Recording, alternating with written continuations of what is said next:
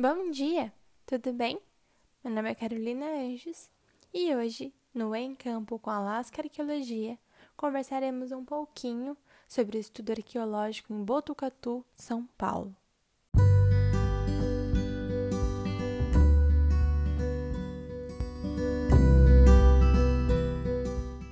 Segundo o artigo 216 da Constituição Federal, constitui patrimônio cultural brasileiro os bens de natureza material e imaterial, tomados individualmente ou em conjunto, portadores de referência à identidade, à ação, para a maioria dos diferentes grupos formadores da sociedade brasileira, nos quais se incluem os conjuntos urbanos e sítios de valor histórico, paisagístico, artístico, arqueológico, paleontológico, ecológico e científico.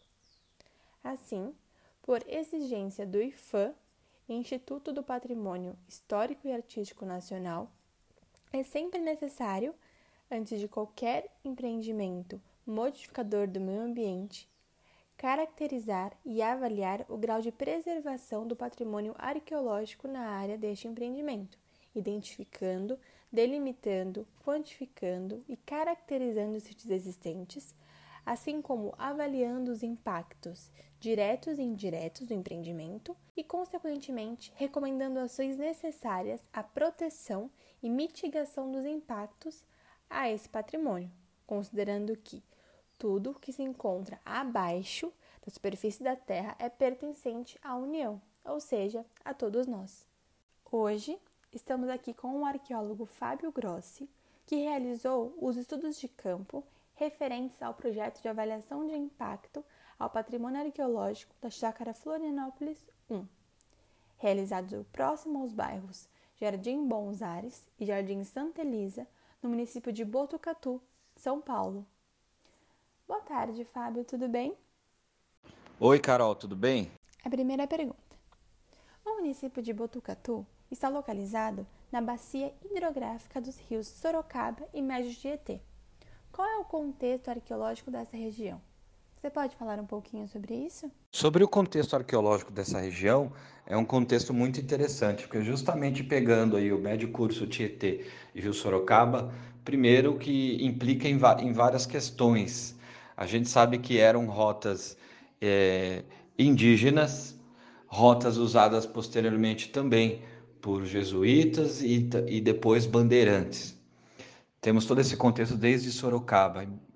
Em Botucatu, precisamente, esse contexto é muito rico, porque é, não se tem, além de termos registros arqueológicos de tempos muito antigos, nós temos um contexto que se desenvolveu com a própria cidade, de estar numa região estratégica, próxima ao centro do estado de São Paulo, é, com um solo muito bom, é, por isso se desenvolveu na questão do café enquanto surge como cidade, mas arqueologicamente nós temos é, inúmeros registros indígenas, de ocupações indígenas, e temos registros, sobretudo mais próximo a, a Botucatu, é, de registros cerâmicos, por exemplo, associados à tradição Itararé, que podemos associar dentro desses, de, de, de um contexto específico de análise a etnia Caingangue. Né? Então temos aí provavelmente uma etnia Caingangue ocupando Botucatu, assim como praticamente toda a região central, pegando as, a, a, as cidades próximas, Avaré, São Manuel, é, Jaú, Bauru, to, toda essa grande região central. Em Botucatu também temos identificado sítios históricos, chamados, chamados dessa forma, categorizados assim, por questão do período histórico, já pós, digamos assim, uh, colonial, né?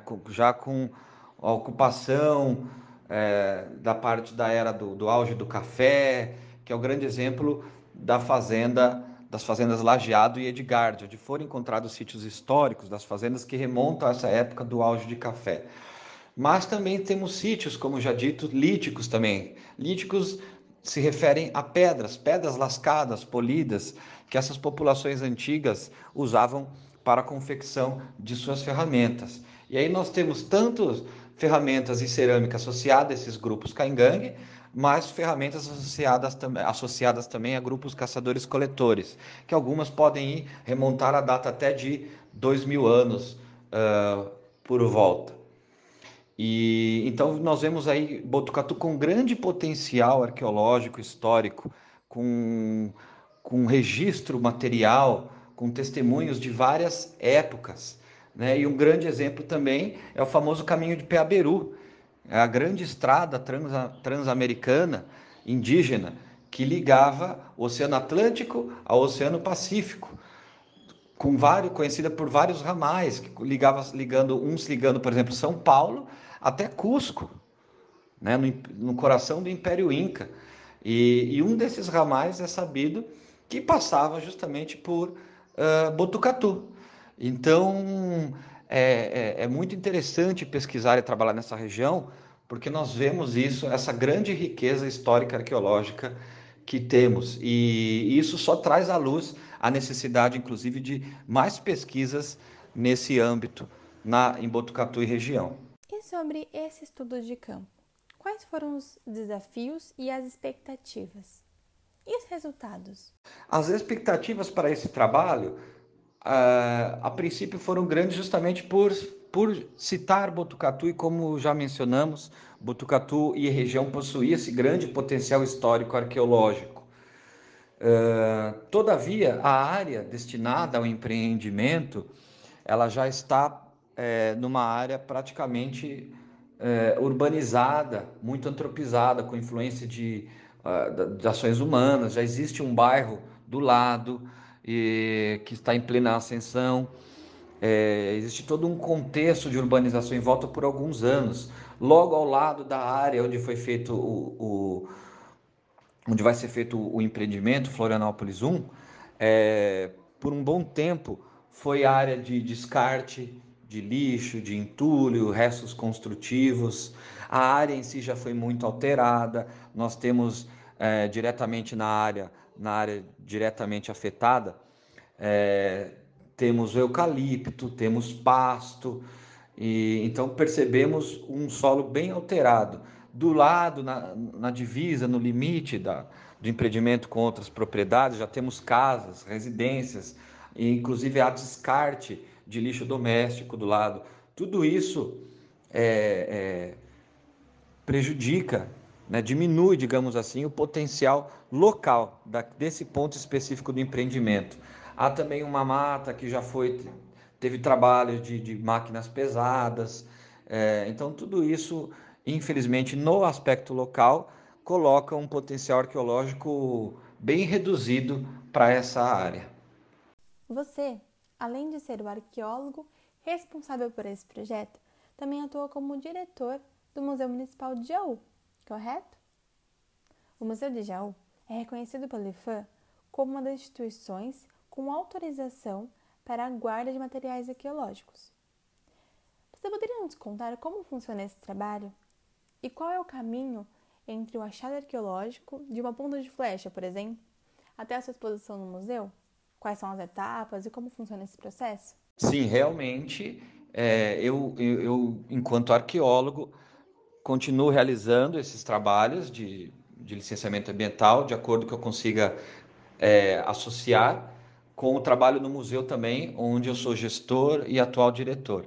E sim, o Museu de Jaú Municipal de Jaú, ele é cadastrado, se você consultar no site do IFAM, como museu apto a receber acervos arqueológicos, provenientes justamente de projetos como esse de Botucatu, o qual eu participei. Uh, e é um processo. Para você, não é qualquer museu que se torna apto. Tem que ter uma vistoria, uma inspeção do IFAM que vai dizer se esse museu tem condições adequadas de receber um acervo e uma coleção arqueológica. Porque não basta receber, receber um material, tem que receber com, nas condições e nas exigências necessárias para que esse material seja conservado da melhor forma e, e, e a mais adequada possível. Então, o Museu de Jaú ele atende a esses critérios exigidos pelo IFAM, que é uma das etapas do trabalho arqueológico.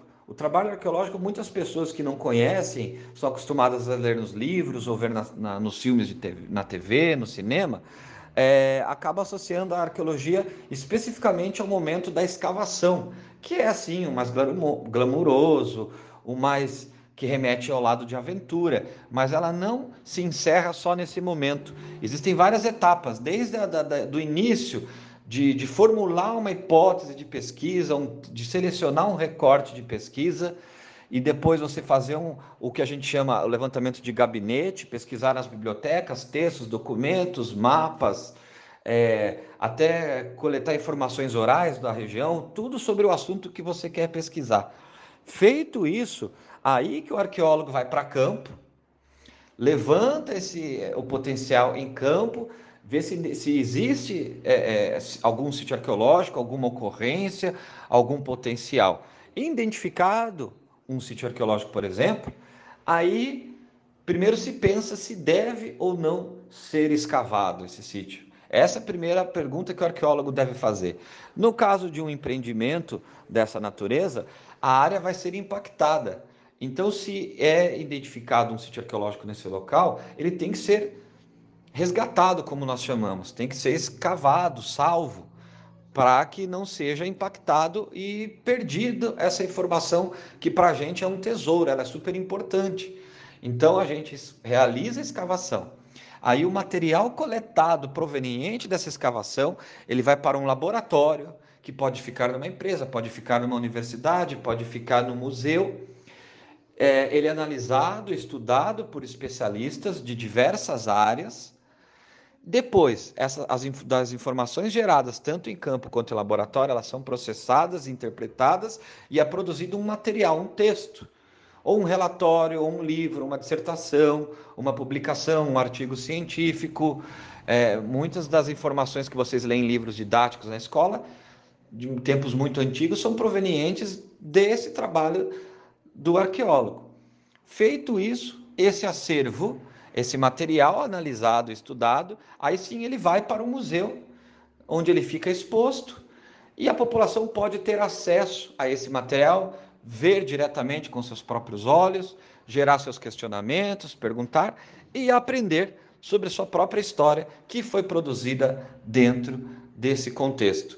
É, e sempre em todas essas etapas a gente faz as, faz as atividades, desenvolve as atividades de educação patrimonial sempre estabelecendo uma conversa entre o pesquisador, o cientista, com a população, com a população em torno, a população que está envolvida diretamente com esse trabalho, onde esse sítio está inserido, no caso Botucatu.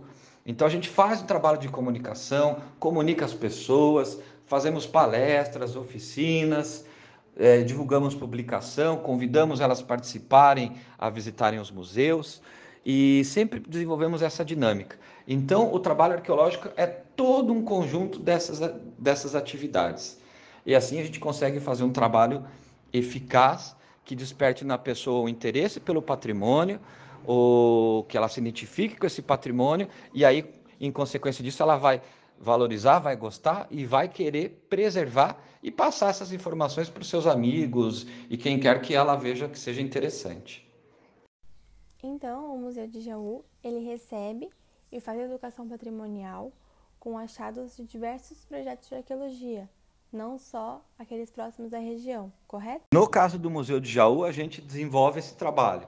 Então, os, os trabalhos realizados, como esse de Botucatu, não foi o caso específico, mas se identifica algum sítio e é coletado algum material, nós do Museu de Jaú recebemos esse material, é, damos a salvaguarda a ele, o acondicionamos da maneira correta no, no nosso espaço, na nossa reserva técnica e desenvolvemos esse trabalho que eu já mencionei de educação patrimonial, onde nós criamos uma exposição com esse acervo, é, divulgamos para a sociedade, para a comunidade no entorno da cidade da região e, e explicamos a importância desse acervo. Então, assim, a gente gera a possibilidade do contato das pessoas com esse acervo da nossa própria região, que a gente favorece a nossa região para valorizar o, a riqueza histórica arqueológica da nossa região. Então a gente trabalha com esse acervo e faz todo esse trabalho de divulgação regional. Agora, eu gostaria de agradecer a você por essa entrevista. Você, além de falar do projeto em si, explicou um pouco mais do percurso da arqueologia desde o início do estudo até a educação patrimonial. E foi muito esclarecedor, acho que não só para mim, mas para todos que ouvirem. Então, por tudo isso, muito obrigada. E para finalizar, fica aqui o convite a visitar o Museu Municipal de Jaú. Ele fica no município de Jaú, na Avenida João Ferraz Neto, número 210. E ele funciona de segunda a sexta-feira, das 9 às 11h30 e da 1 às 5 e de sábados e domingos e feriados da 1 às 5. E é isso. Muito obrigada.